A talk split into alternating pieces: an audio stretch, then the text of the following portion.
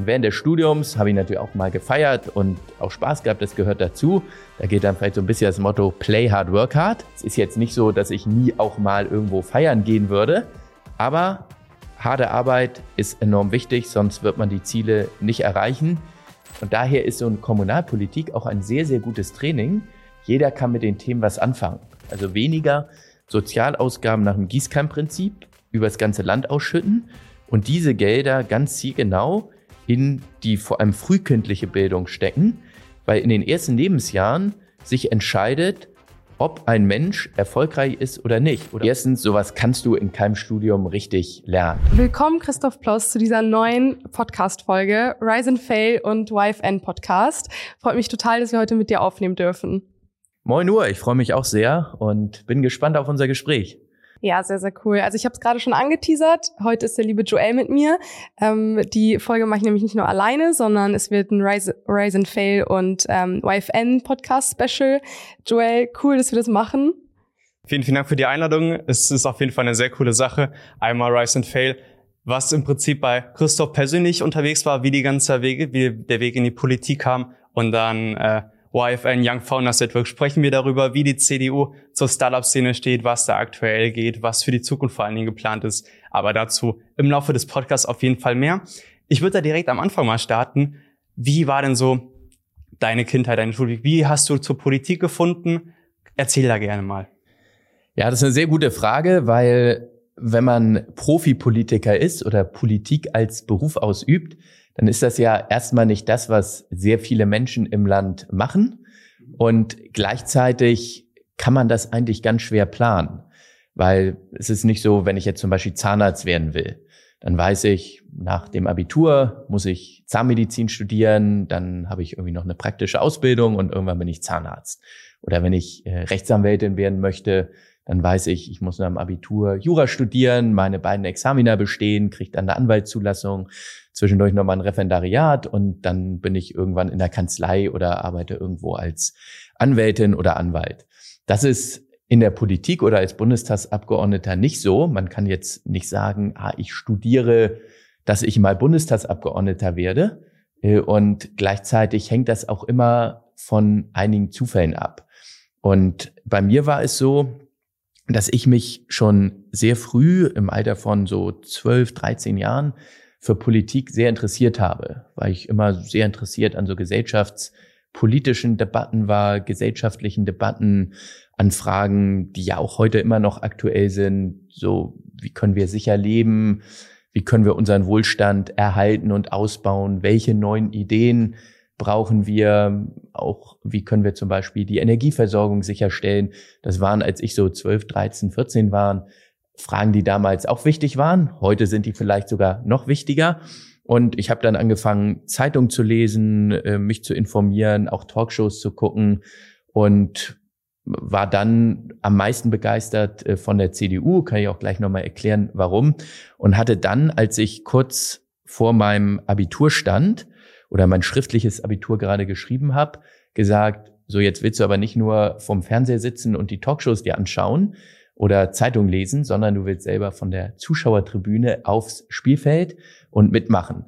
Und dann habe ich angefangen, mich ehrenamtlich zu engagieren, bin damals mit dem Fahrrad zur CDU-Zentrale in Hamburg gefahren, Mitglied geworden und hatte aber damals auch gar nicht vor, das irgendwie mal als Beruf auszuüben. Daran habe ich überhaupt nicht gedacht, sondern habe gesagt, das machst du, weil das einfach für die Demokratie und unsere Gesellschaft so wichtig ist dass Leute auch bereit sind, sich in Parteien und politisch zu engagieren. Also wenn das keiner mehr macht, alle sagen, ach, das sollen irgendwelche anderen tun, dann kann die Demokratie auf Dauer nicht stark sein oder vielleicht sogar keinen Bestand haben. Und deswegen war das ein rein ehrenamtliches Engagement und das wollte ich eigentlich neben Studium machen. Und dann bin ich irgendwann immer stärker da reingewachsen. Erst in der Kommunalpolitik, also hatte dann mit so Themen zu tun, 30er-Zone von der Schule soll der Marktplatz in meinem Stadtteil umgebaut werden? Was ist äh, mit der Radwegeführung in gewissen Straßen in Hamburg, die ich da vertreten habe? Das waren so die ersten Fragen und dann hatte ich mich mit einigen Themen sehr profiliert. Leute haben dann auch in meiner Partei gesehen, ah, der hat ja vielleicht einiges drauf, der kann paar Sätze unfallfrei sprechen, der hat äh, gute Ideen, äh, der ist engagiert, äh, hat vielleicht auch eine gute Ausstrahlung. So, und dann hatte ich dadurch immer mehr Unterstützer meiner Partei. Und dann 2016 hatte mein Vorgänger im Deutschen Bundestag nach knapp 40 Jahren Mitgliedschaft im Bundestag, war damals Anfang 70, gesagt, ich kandidiere nicht mehr. Dann wurde sozusagen dieser Wahlkreis frei und ich habe dann äh, kandidiert, hatte einige Unterstützer, gerade auch aus der jüngeren Generation und hatte dann eine Kampfkandidatur gewonnen, bin dann aufgestellt worden von meiner Partei der CDU und dann von der Bevölkerung in Hamburg sogar direkt gewählt worden, 2017, seitdem im Deutschen Bundestag. Das ist so in aller Kürze der Weg in die Politik, aber wir können natürlich auch gerne noch über ein paar Details sprechen äh, und äh, wie sich das alles dann so entwickelt hat. Ja, ähm, da frage ich mich direkt, du hast gerade über Kommunalpolitik gesprochen. Ich bin ja selbst auch im Jugendrat meiner Stadt tätig, überparteilich. Ähm, Hast du das Gefühl gehabt damals, äh, das hat dich eher angespornt, mehr zu machen und mehr zu geben und mehr in der Politik aktiv zu werden? Oder diese kleinen Thematiken, die oft auch super viel Zeit in Anspruch nehmen.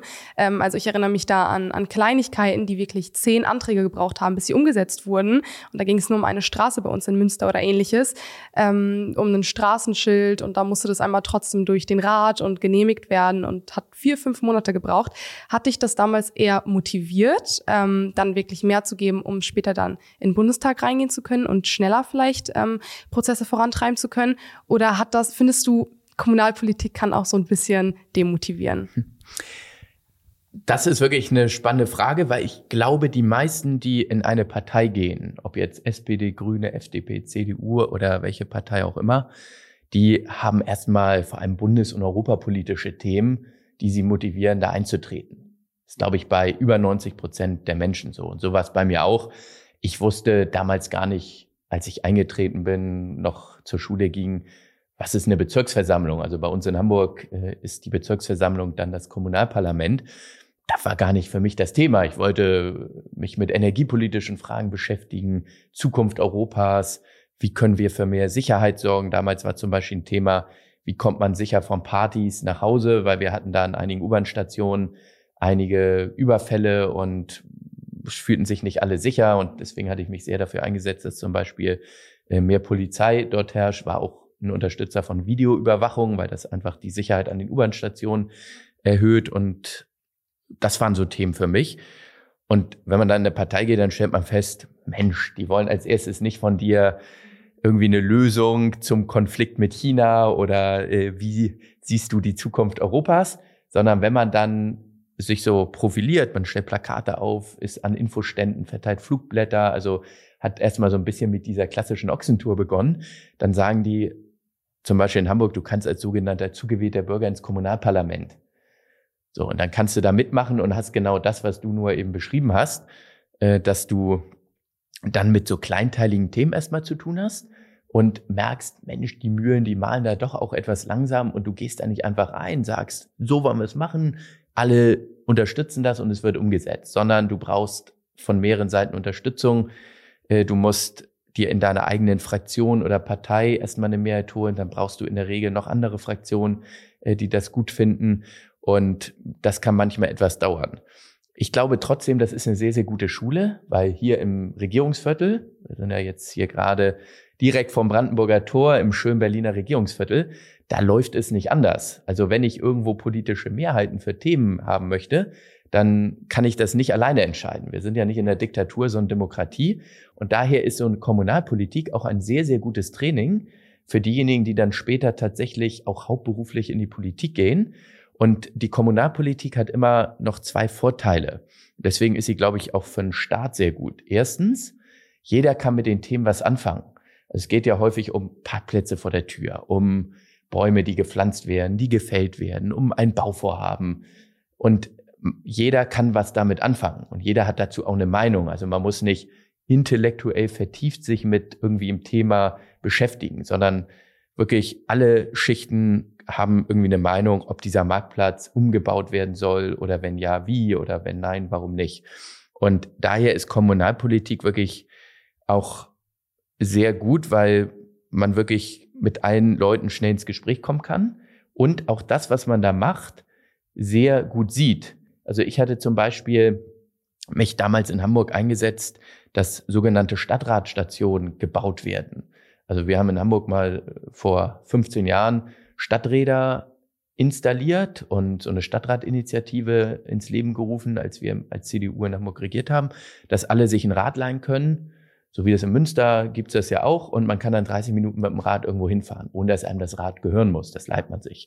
So war damals ganz neu und ganz toll und dann habe ich mich eingesetzt, dass vor wichtigen Institutionen in Hamburg so Stadtradstationen installiert werden. Die sind bis heute da und werden bis heute sehr gerne genutzt. Und das sind natürlich tolle Erfolgserlebnisse, weil man das direkt sieht. Wenn wir hier über Rentenpolitik diskutieren, auch super wichtig, da geht es um Milliarden, aber das ist nicht das, was man auch sofort vor der Haustür sieht. Deswegen ist Kommunalpolitik sehr spannend. Und ich glaube, die Erfahrung, die du auch gesammelt hast äh, in dem äh, Jugendrat, die sind schon sehr wichtig, weil man einfach auch vielleicht am Anfang manchmal frustriert ist, aber auch lernt, okay, das Leben ist nicht ganz so einfach und wenn ich irgendwie Erfolg haben will, dann muss ich da Widerstände überwinden oder mir eben auch andere Gruppen ins Boot holen. Was ich interessant fand, als ich mir so ein bisschen so deinen Lebenslauf äh, durchgelesen habe, waren die verschiedenen Studiengänge. Also es war vor allem in meinen Augenmerk äh, Geschichte, was ich gesehen hatte, dann europäische Politik. Das würde ich jetzt nicht unbedingt äh, von einem Politiker äh, denken, dass er jetzt Geschichte davor studiert hat oder die verschiedenen Studiengänge gemacht hat. Was war so dein Weg? Weil viele Leute, die jetzt auch gerade zuhören, ist ja eine jüngere Zuhörerschaft, die stehen jetzt vor der Frage oder haben sich jetzt entschieden, Studium, kein Studium, wäre was für ein Studiengang? Es ist ja Geschichte, machst du jetzt mittlerweile nicht mehr, bist jetzt im Bundestag als Abgeordneter. Wie bringt dir das Studium etwas? Was war da die Entscheidung? Ja. Das ist auch eine gute Frage, weil ich stand damals nach dem Abitur, habe noch ein Jahr oder ein knappes Jahr Zivildienst gemacht, dann natürlich auch vor der Frage, was machst du? Und man überlegt sich, dass auf der einen Seite, was bringt einem Spaß, welche Leidenschaft hat man, ähm, was erfüllt meinen Tag, man will ja auch dann nicht was studieren, was einen 10, 11, 12 Stunden am Tag langweilt. So. Ist nicht so spannend, nicht so motivierend. Auf der anderen Seite habe ich mir damals die Frage gestellt, dass, die stellen sich vielleicht auch viele, die gerade zuhören, was brauche ich, um später meine Berufswünsche zu erfüllen, vielleicht auch einigermaßen gut Geld zu verdienen und das zu machen, was ich später beruflich machen will. Und ich habe mich sehr stark dann davon leiten lassen, dass ich gesagt habe, am wichtigsten ist im Leben immer Leidenschaft für das, was man tut, für das, was man studiert, äh, für die Projekte, die man in Angriff nimmt. Das war auch das, was meine Eltern mir beigebracht haben. Die haben gesagt, so du, das, was du machst, musst dich mit Leidenschaft erfüllen. Das Schlimmste ist, wenn du irgendwie aufstehst und sagst, boah, es sind ja wieder jetzt 10, 11, 12 Stunden, die ich mich durchqueren muss.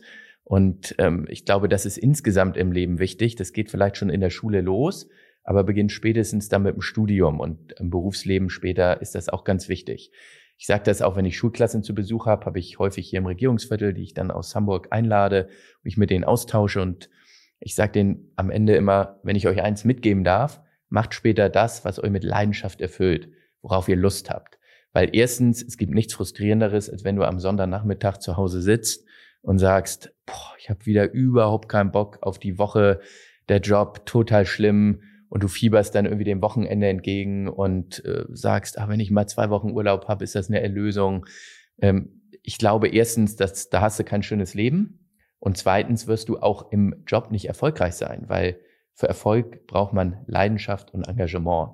Und daher habe ich dann auch nach reiflicher Überlegung gesagt, Geschichte, Politikwissenschaft, das sind die Fächer, in die ich große, mit denen ich große Interessen verbinde, äh, die ich wirklich leidenschaftlich dann studiere. Da gehe ich jeden Tag gern hin und mache das und habe aber gleichzeitig schon auch geschaut, dass ich dann Praktika mache in Unternehmen, in der Wirtschaft, dass man dann auch den Weg in die Wirtschaft gehen kann. Für mich stand dann damals zur Debatte, gehst du vielleicht in die Wissenschaft? Ich war dann auch relativ äh, gut an der Uni und habe das eben auch gerne gemacht und hätte mir auch einen Weg in der Wissenschaft vorstellen können. Und alternativ wäre dann ein Weg im Unternehmen der richtige gewesen. Ich habe ja eine Zeit auch im Unternehmen gearbeitet, bei der Bauer Media Group. Und ich hatte eher dann auch an so ein Modell gedacht, was in UK oder USA eigentlich Standard ist, dass man sagt, mit Geistes- und äh, Sozialwissenschaften kannst du auch in die Wirtschaft gehen. Und jetzt kommt nochmal der entscheidende Punkt, das, was du am Anfang auch gefragt hast und äh, du jetzt eben auch, Joel, mit deiner Frage. Ähm, ja, jetzt bist du in der Politik. Wie passt das mit dem Studium zusammen?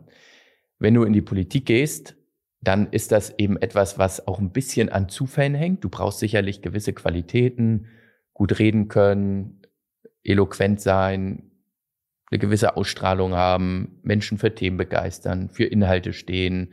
Du musst handwerklich an einigen Themen gut arbeiten, weil das nur, was du eben gesagt hast, so deine Erfahrung aus dem Jugendrat, die hast du ja hier auch. Also Politik ist auch ein Handwerk und man muss in der Lage sein, wirklich mit Behörden, mit Ministerien zu kommunizieren, Initiativen vorzubereiten, damit die erfolgreich sind. So, und äh, jetzt die Frage, Mensch, wie, was bringt das Studium? Erstens, sowas kannst du in keinem Studium richtig lernen. Dafür ist natürlich hilfreich, wenn du auch tatsächlich so Politik in jungen Jahren anfängst, weil man eben lernt, wie gründe ich ein Netzwerk, äh, wie kann ich mit all diesen unterschiedlichen Ebenen kommunizieren, äh, wie halte ich eine Rede, wie gehe ich mit Medien um. So, das lernst du eigentlich in kaum einem Studium. So, und deswegen lernt man eigentlich Politik viel auch nebenbei. Äh, das Geschichtsstudium bringt mir aber auch relativ viel, weil du bei Geschichte ja nicht nur jetzt einfach lernst, wann ist die Römische Republik gegründet worden oder wann ist die Mauer gefallen oder wann ist die Bundesrepublik Deutschland gegründet worden, sondern du musst anhand von gewissen Fragestellungen logisch Antworten geben und vorbereiten. Also, sag mal, ich habe dann später ja auch eine Doktorarbeit geschrieben, so die ging sehr stark um die Frage, wann haben sich europäische Vorstellungen entwickelt, so ganz vereinfacht gesagt. So und dann musste ich sehr detailliert analytisch nachweisen, wann haben sich diese Vorstellungen herauskristallisiert, ähm, wie gibt es seit wann gibt es Netzwerke zwischen unterschiedlichen Gruppierungen und habe dann eine These verfasst, dass ich gesagt habe, äh, Europa politische Ansätze, die wir heute in Form der Europäischen Union kennen, die gibt es schon deutlich länger als seit den 50er oder 40er Jahren. So ganz vereinfacht gesagt. So. Und dieses analytische Denken, diese analytische Vorgehensweise, diese Problemlösungskompetenzen, die man da im Studium lernt, die helfen einem in ganz vielen anderen Bereichen. So, und dafür ist ein Studium, glaube ich, insgesamt gut. Also auch wenn man Jura studiert, ähm, im BWL-Studium hat man natürlich dann noch mehr mit Zahlen zu tun und äh, kann dann gut Bilanzen lesen. Aber ich glaube, das ist das, was auch einen Wert eines Studiums ausmacht. Und hier im Deutschen Bundestag kommen auch Personen aus ganz vielen unterschiedlichen Bereichen zusammen. Also es ist jetzt nicht so, man studiert nur ein Fach und dann sind alle im Bundestag oder alle, die im Bundestag wollen, die können nur ein Fach studieren, sondern wir haben hier Ärzte, wir haben hier Juristen, Juristen relativ viele, Geisteswissenschaftler und ähm, auch an der einen oder anderen Stelle den einen oder anderen Handwerker, aber davon gibt es leider zu wenig. So, das vielleicht in dem Zusammenhang äh, nochmal und ich glaube, es ist wirklich ganz wichtig, wenn man vor der Frage steht, was studiere ich, wenn man wirklich sagt, habe ich dann darauf Lust? Weil sonst bricht man vielleicht aus Studium ab und verliert dann auch wertvolle Zeit. Ich finde Geschichte ehrlich gesagt so passend als Studium, ähm, weil man sagt ja nicht umsonst, aus Geschichte lernt man und zu wissen, was für Prozesse vor 100 Jahren stattgefunden haben, vor 50 Jahren stattgefunden haben, wie Konflikte damals gelöst wurden, wie Konflikte vielleicht nicht gelöst wurden und was das eben ausgelöst hat. Ich glaube, daraus kann man unfassbar viel lernen. Ich weiß, dass mein Geschichtslehrer damals immer in der Schule gesagt hat, Geschichte ist das wichtigste Fach. Ähm, hier lernt ihr zehn Fächer gleichzeitig. Ähm, und das, das hört sich jetzt alles so total schön an und als ob der Weg gerade war und alles gut lief und du von Anfang an wusstest, in welche Richtung es gehen wird. Viele Jugendliche haben das nicht. Viele Jugendliche sind am Verzweifeln, wissen gerade nicht wohin. Ähm, gab es bei dir Momente in deiner beruflich, in deinem beruflichen Werdegang, wo wo Fehler passiert sind, wo du das Gefühl hattest, oh, das läuft jetzt nicht so wie geplant. Wie bist du damit umgegangen? Du sprichst einen ganz wichtigen Punkt an, nur am, wenn man jetzt so meinen Lebenslauf sich anschaut, dann denkt man, na ja, der wollte, seitdem er 19 ist, in die Politik gehen und da war ja irgendwie klar, dann mit Anfang 30 ist er im Bundestag und vorher macht er dann das und so weiter und so fort. Äh, das sieht im Nachhinein immer sehr viel deutlicher und klarer und vielleicht auch glatter aus, als es von vornherein ist. Also als ich 18, 19, 20 war, äh, war das überhaupt nicht klar. Und äh, das ist, finde ich, auch eine ganz wichtige Botschaft, die ich hier nochmal allen mitgeben will So, man kann das gar nicht genau planen. Und manchmal sind es auch sogar Zufälle im Leben, die dazu führen, dass man diesen oder jenen Weg einschlägt. Wichtig ist trotzdem, an sich zu arbeiten, Bock zu haben, äh, wirklich jeden Tag mit Leidenschaft, Projekten, seinem Beruf, seinem Studium nachzugehen. Ich glaube, das ist die Grundlage, wenn man später erfolgreich sein will. Aber ihr werdet vielleicht auch, wenn in 20 Jahren wir uns hier wieder treffen, dann bin ich schon hier noch nicht vom Rentenalter, oh. aber äh, dann auf jeden Fall auch deutlich äh, älter äh, als heute mit Ende 30. Aber wenn ihr jetzt dann Ende 30 seid, also so in meinem Alter, äh, dann werdet ihr vielleicht auch gefragt von dann einer jungen Podcasterin, die sagt, Mensch, äh, das sieht alles so glatt aus, war ja klar, du gründest irgendwie drei Startups, die sind erfolgreich und äh, hier, du hast in dem Unternehmen Karriere gemacht oder bist in der Kanzlei dann aufgestiegen. Das war doch alles klar. So, und jetzt ist das überhaupt nicht klar. So, und ähm, das kann man auch nicht immer genauso planen. Das finde ich ist eine ganz, ganz wichtige äh, Botschaft. Und ich, ich will, ich weiß gar nicht, ob ich jetzt so richtig mal so einen ganz großen Misserfolg hatte. Also, dass man sagt, so Studium abgebrochen oder da hast du dich total verrannt und äh, was gemacht, was überhaupt nicht in deinem Sinne war und irgendwie bist mit dem Projekt total äh, gescheitert. Äh, natürlich gibt es immer wieder im Alltag Themen, Projekte, mit denen man dann nicht erfolgreich ist, bei denen man sich gewünscht hätte, da geht schneller, geht schneller voran. Zum Beispiel, ich setze mich seit langem dafür ein, hier auch im Bundestag, dass wir mehr Generationengerechtigkeit in der ganzen Rente und bei den Sozialsystemen etablieren habe ich, als ich im Bundestag gewählt wurde, 2017 immer wieder hier auf die Tagesordnung gehoben, in den Medien thematisiert, weil ich glaube, die derzeitige Rentenpolitik ist gerade für die 18, 19, 20-Jährigen nicht gut. Die dürfen im Zweifel relativ viel zahlen und kriegen dann vielleicht nicht mehr so viel raus. Und ich finde, das geht nicht. Und deswegen hatte ich hier so Vorschläge unterbreitet, mit paar anderen, dass wir die durchschnittliche Lebensarbeitszeit an die durchschnittliche Lebenserwartung koppeln. Das ist bisher leider nicht umgesetzt worden. Äh, wir kämpfen aber gerade auch mit anderen in der CDU dafür, dass die CDU das vielleicht auch in den nächsten Wahlkampf mit einbringt. Und daran sieht man, Politik ist auch manchmal ja so das Bohren dicker Bretter. Also man muss manchmal wirklich jahrelang dafür kämpfen, dass irgendwann sich was durchsetzt. Das ist auch anders als in anderen Bereichen. Wenn ich jetzt Tischler bin, dann baue ich einen Tisch oder baue irgendwas und sehe am Ende des Tages das Ergebnis. So, das unterscheidet Politik auch von anderen Bereichen. Aber ich hatte tatsächlich nach dem Abitur meinen Zivildienst gemacht, bin deswegen übrigens auch sehr für ein soziales Gesellschaftsjahr. Weiß, das ist bei Jüngeren sehr umstritten, aber äh, ich ja. bin sehr dafür. Und dann habe ich studiert, promoviert, bin dann noch mal in ein Unternehmen gegangen, Bauer Media Group, in den äh, Pressebereich, Kommunikationsbereich und dann eben vom Bundestag aufgestellt worden. Also es war gab immer mal wieder ein paar Misserfolge und natürlich auch Projekte, mit denen man nicht erfolgreich war, aber nicht jetzt so ein richtig einschneidendes Erlebnis, dass ich jetzt irgendwie mich hier hinstellen kann wie ein Startupper und sagen kann, irgendwie mit zwei Startups total Bahn gegangen und ja. beim dritten war es dann ein super Erfolg. Ich würde mal ein bisschen äh, wechseln. Also erstmal vielen, vielen Dank für die wirklich äh, große ähm, und tiefgründige Introduction in dein bisheriges Leben und vor allen Dingen, was dich persönlich ausmacht. Das ist sehr, sehr hilfreich, um zu verstehen, wieso der Werdegang bis jetzt war. Ich würde mal den Wechsel zu einem deiner Hauptthemen machen, nämlich das ganze Thema Digitalisierung. Haben uns natürlich informiert, haben einige Sachen von dir gelesen, die du bezüglich Digitalisierung und so weiter gemacht hast. Als ich das erste Mal gehört habe, dass wir hier eingeladen werden, erstmal vielen, vielen Dank für die Einladung war ich erstmal ein bisschen skeptisch, weil ich mir dachte, okay, als junge Person, man hat die CDU-Thema Digitalisierung nicht wirklich auf der Agenda. Was ich damit meine ist, dass man erstmal sagt, okay, CDU nimmt man oftmals wahr, okay, die wollen irgendwie Digitalisierungsthemen nicht voranbringen. Aber das habe ich eben bei dir völlig anders gesehen, dass du das vor allen Dingen voranbringen möchtest. Was sind denn aktuelle Themen, die die CDU im Bundestag Thema Digitalisierung voranbringen möchte, vor allen Dingen auch auf die nächsten Jahre gesehen? Digitalisierung ist ja ein ganz weit gefasster Begriff. Immer Schule, ähm, Digitalisierung, das genau. wird die meisten noch betreffen. So, also in der Schule sieht man ja häufig, was auch schief läuft.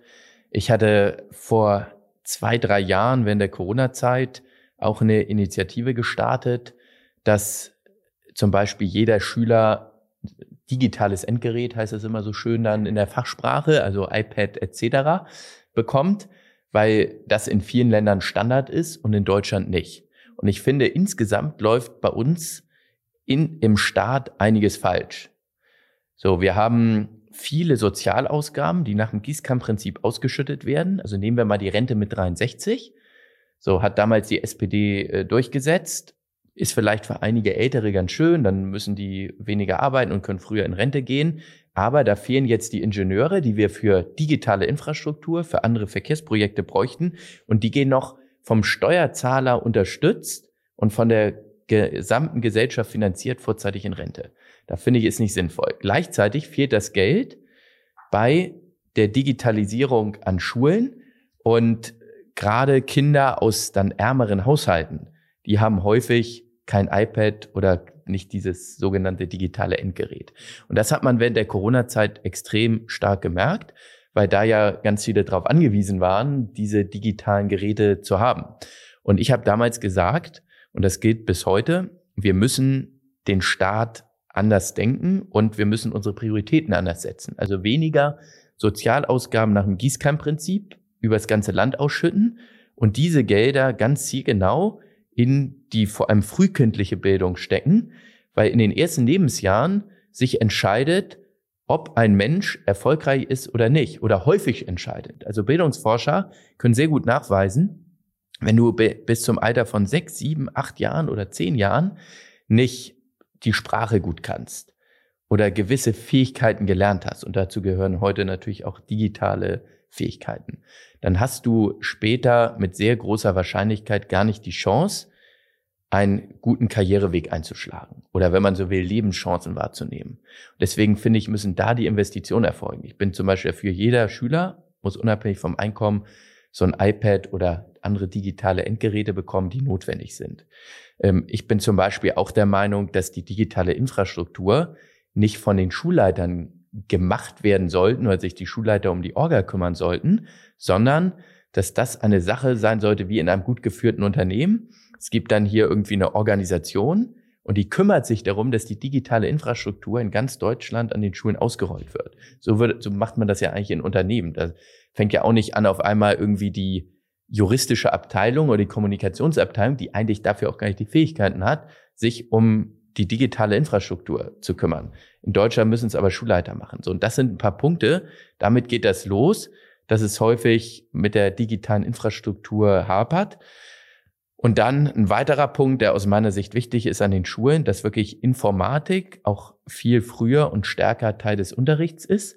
Das sind einfach heute Fähigkeiten, die man äh, braucht. Dazu kann auch integriert werden, zum Beispiel so eine Art Social Media Kompetenz, weil ich glaube, jeder, also von uns ist ja irgendwie auf Social Media Kanälen. Ich bin zum Beispiel viel unterwegs, auch auf Instagram, auch auf X oder bis vor kurzem Twitter. Äh, LinkedIn, Business-Netzwerk, was auch nicht unwichtig ist. Facebook bin ich auch noch, aber äh, da nimmt die Bedeutung etwas ab. So, und es gibt ganz viele, die da unterwegs sind und häufig ja Dinge posten, die dann zum Verhängnis werden oder auch gar nicht wissen, wie sie äh, da sich zurechtfinden. Und manchmal auch überfordert sind von diesen ganzen Posts und das auch gar nicht einordnen können. Wir haben vorhin über Geschichte gesprochen, was der Wert eines Geschichtsstudiums. So, was man bei Geschichte sehr stark lernt, ist mit Quellen umzugehen, Quellen kritisch zu prüfen und einzuordnen. Und ich glaube, das ist eine Kompetenz, die wir heute in der digitalen Welt noch viel stärker brauchen als früher, weil ich ja die ganze Zeit mit irgendwelchen Quellen konfrontiert werde und Aussagen. Und wenn ich die falsch interpretiere, dann kann das wirklich verhängnisvolle Folgen haben. Und wir werden wahrscheinlich in den nächsten Jahren immer stärker auch über gefälschte Fotos reden, die auf Social Media verbreitet werden. Wenn dann die Leute nicht die Fähigkeit haben, das einzuordnen, dann kann das wirklich zu extrem Spaltung in der Gesellschaft führen. Und deswegen finde ich, gehört so dieser ganze Bereich sehr stark dazu und das ist etwas, wofür ich mich persönlich auch einsetze. Hm. Sehr spannend, dass du über Spaltung in der Gesellschaft sprichst, die durch Digitalisierung quasi entstehen kann, weil ich denke da an uns in der Corona-Krise, ähm, unsere Schule und andere Gymnasien in Münster, die hatten alle, da haben alle Schüler ein iPad bekommen. Ähm, viele Hauptschulen, viele Realschulen, viele Gesamtschulen, da haben die Schüler kein iPad bekommen. Und was ich da gerückmeldet bekommen habe und was auch im, Ju also im Jugendrat zu uns getragen wurde, ist, dass diese Schüler Schüler enorm damit gehapert haben, dann mit dem Unterricht mitzukommen, weil viele dann eben kein iPad hatten seitens der Eltern, ähm, sich das nicht leisten konnten, es so viel schwieriger hatten. Und da habe ich zum ersten Mal gemerkt, wie spaltend das eigentlich sein kann, wie gut Digitalisierung sein kann, aber wie sehr es gleichzeitig auch spalten kann. Ähm, und Social Media, auch hier Fake, äh, diese ganze AI-Thematik, Fake-Fotos etc. Auch hier muss es einfach Aufklärung drüber geben, weil auch da sonst einfach später ähm, Personen, die eben nicht drüber aufgeklärt sind, enorme Nachteile haben werden und alles Mögliche glauben werden. Ähm, von daher, da stimme ich dir auf jeden Fall zu. Ja. Und das ähm, ist eine sehr spannende Erfahrung, die du gesammelt hast. Und die wird auch durch viele Studien von Bildungsforschern belegt, dass tatsächlich dann die Personen, die jetzt nicht das Glück haben, wohlhabende Eltern zu haben, dann schon abgehängt werden und gar nicht Lebenschancen wahrnehmen können. Und deswegen werbe ich auch so dafür, dass wir wirklich unseren Staat anders denken und die Ausgaben anders priorisieren. Wir nehmen ja gerade den Podcast auf in der Haushaltswoche des Deutschen Bundestages. Also wir haben ja. jetzt in dieser Woche diskutiert über den nächsten Bundeshaushalt, der über 440 Milliarden Euro schwer ist. Also 440 Milliarden Euro werden da verteilt. Und oder circa 440 Milliarden, der endgültig wird er dann im November abgestimmt. Und ich finde, genau diese Gelder, die sollten investiert werden in Kinder, in Jugendliche, dass nicht das vom Geldbeutel der Eltern abhängig ist, ob man lernen kann, ob man in den Genuss von Bildung kommt, äh, sondern da müssen alle die gleichen Bedingungen haben. Und das finde ich ist ganz, ganz wichtig. Und das hatten wir eigentlich in den 70er, 80er Jahren, war das in Deutschland die große Errungenschaft, dass Kinder aus jedem Haushalt dann studieren konnten und ein Abitur machen konnten oder eine gute Schulausbildung absolvieren konnten. Und wir müssen mittlerweile erleben, dass es tatsächlich häufig so ist, wenn du aus armen Verhältnissen kommst, dann kannst du zwar auf die Schulen gehen, du kannst auch auf die Unis gehen, aber wir merken doch in der Realität, dass die Kinder deutlich schlechtere Abschlüsse haben, deutlich weniger an Universitäten gehen, deutlich weniger erfolgreiche Ausbildungen abschließen. Und das finde ich, muss sich dringend ändern. Deswegen ist ein sehr spannendes Beispiel, was du da geschildert hast. Wenn ich da mal kurz zwischengrätschen darf, viele Leute, die zuhören, viele der Zuhörerinnen und Zuhörer sind vor allen Dingen durch das ganze Thema Young Founders Network, was wir beispielsweise, wo wir Teil sind, was wir gegründet haben, ähm, haben eigene Startups und das ganze Thema Förderung für die Ideen ist ein sehr, sehr essentielles Thema, weil einige Leute, die kommen zwar aus wohlhabenden Familien, aber der Großteil eben nicht. Bedeutet, um die Ideen fortzuführen, das neben dem Studium zu machen und nicht eben als Vollbeschäftigung, braucht man eine Förderung. Kennst du dich aus ähm, bei dem Thema Bund oder bei, bei der CDU? Was für Förderungsmodelle gibt es da? Was für Unterstützung gibt es da für junge Gründerinnen? Es gibt ja ganz unterschiedliche Fördermodelle. Also die jetzt alle durchzugehen, wird wahrscheinlich schwierig. Äh, da würde ich auch immer empfehlen, dass man dann auf den Seiten des Ministeriums oder von Organisationen sich mal informiert, weil das muss ja immer auch zum eigenen Projekt passen, zu den eigenen Ideen passen. Ich will es deswegen mal etwas äh, grundsätzlicher äh, beantworten. Wir haben jetzt eben über frühkindliche Bildung gesprochen und wie wichtig das ist, dass da mehr investiert wird. Das Gleiche gilt äh, dann auch für solche Förderprogramme, Stipendien für Menschen, die sich das sonst gar nicht leisten könnten, vielleicht zu studieren oder ihre Ideen in die Tat umzusetzen. Und auch da finde ich, muss der Staat einen Schwerpunkt setzen und diese Programme auf den Weg bringen. Ich hatte selber während meines äh, Studiums auch ein Stipendium von der Konrad-Adenauer-Stiftung, äh, war da von der Begabtenförderung unterstützt worden. Damals ging es eigentlich um sowas wie Büchergeld äh, ja. und Digitalisierung gab es zwar schon, aber ich habe Abi gemacht, da gab es an der Schule irgendwie vier oder fünf äh, Computer, die da hingestellt wurden für alle äh, Schulklassen. Das war damals so die neue Errungenschaft.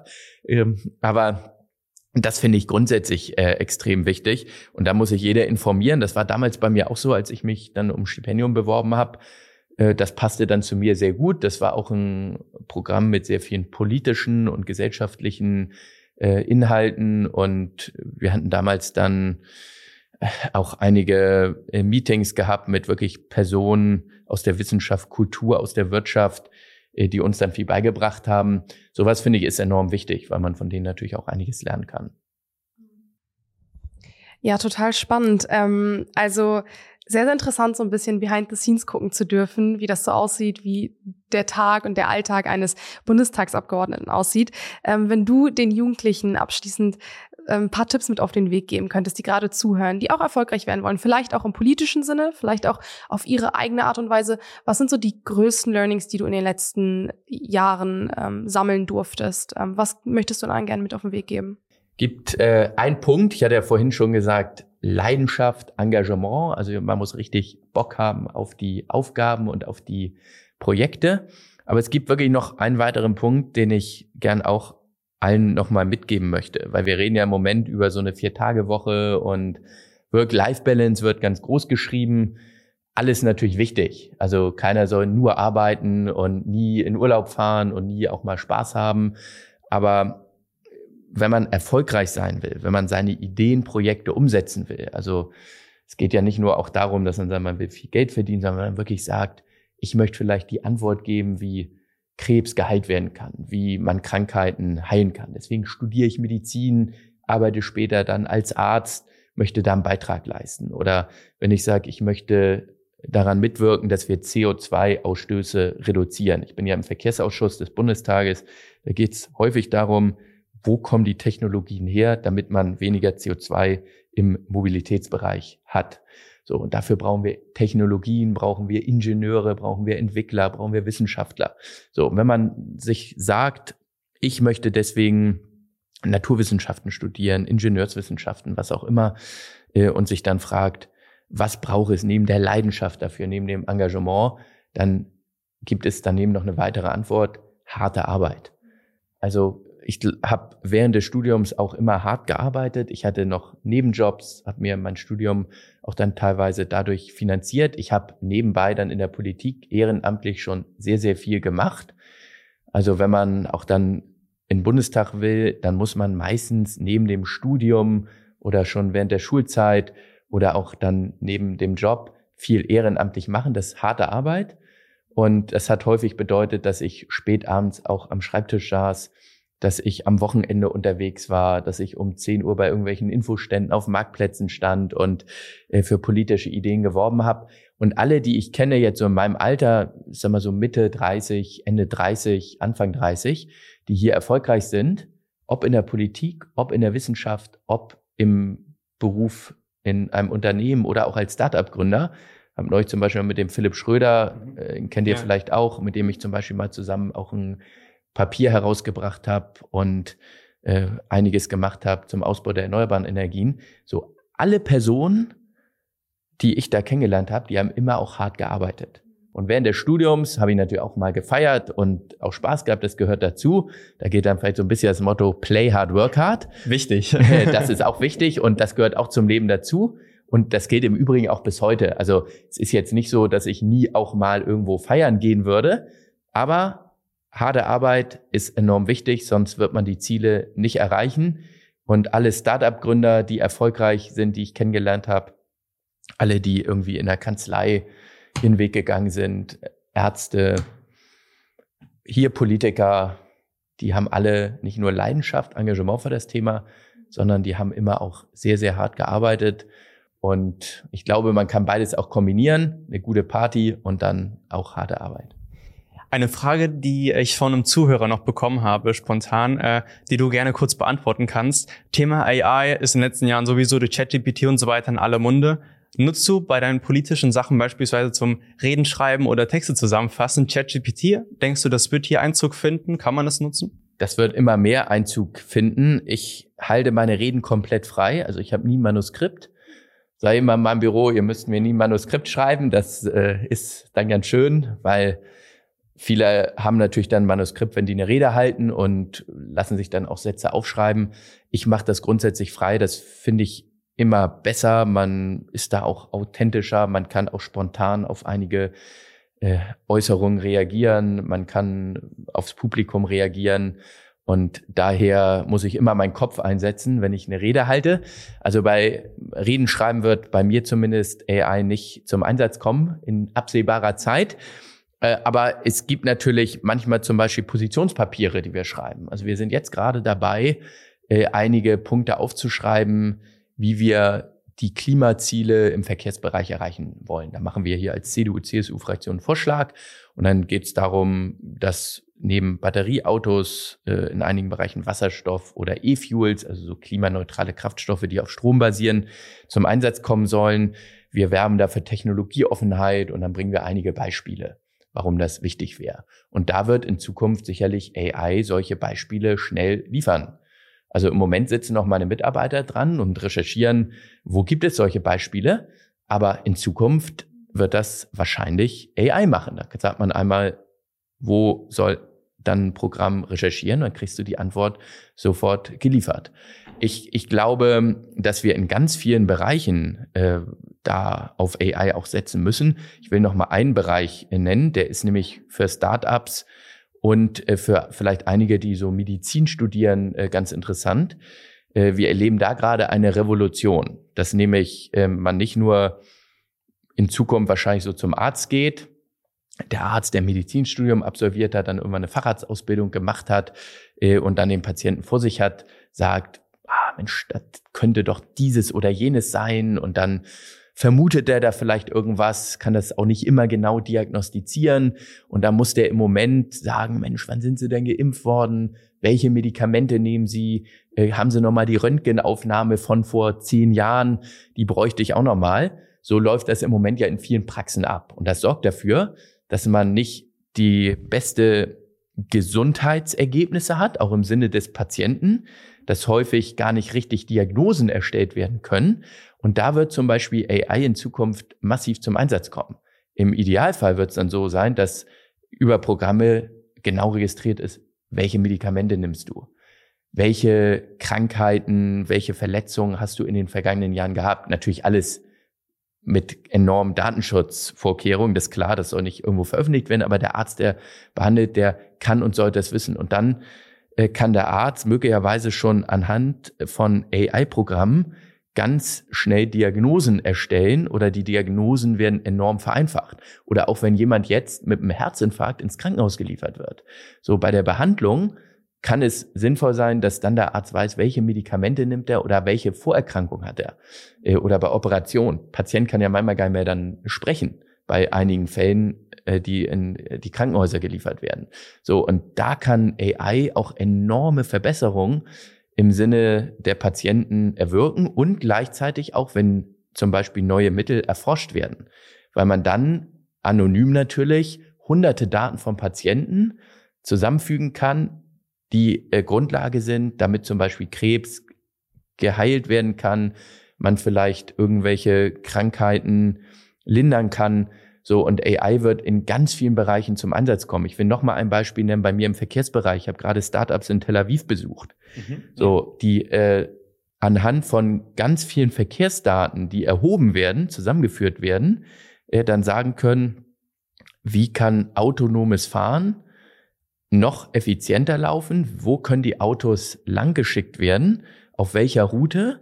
Damit sie möglichst wenig CO2 ausstoßen.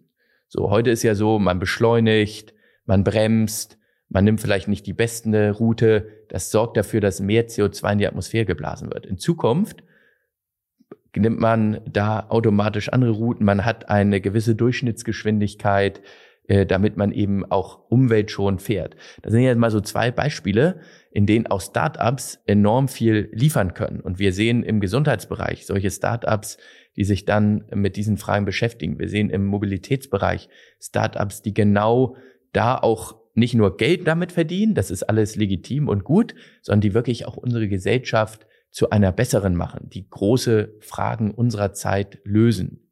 Beispielsweise Klimaschutz oder beispielsweise, wie kann ich mich besser von einem Punkt zum anderen bewegen und wie wird die Mobilität einfacher.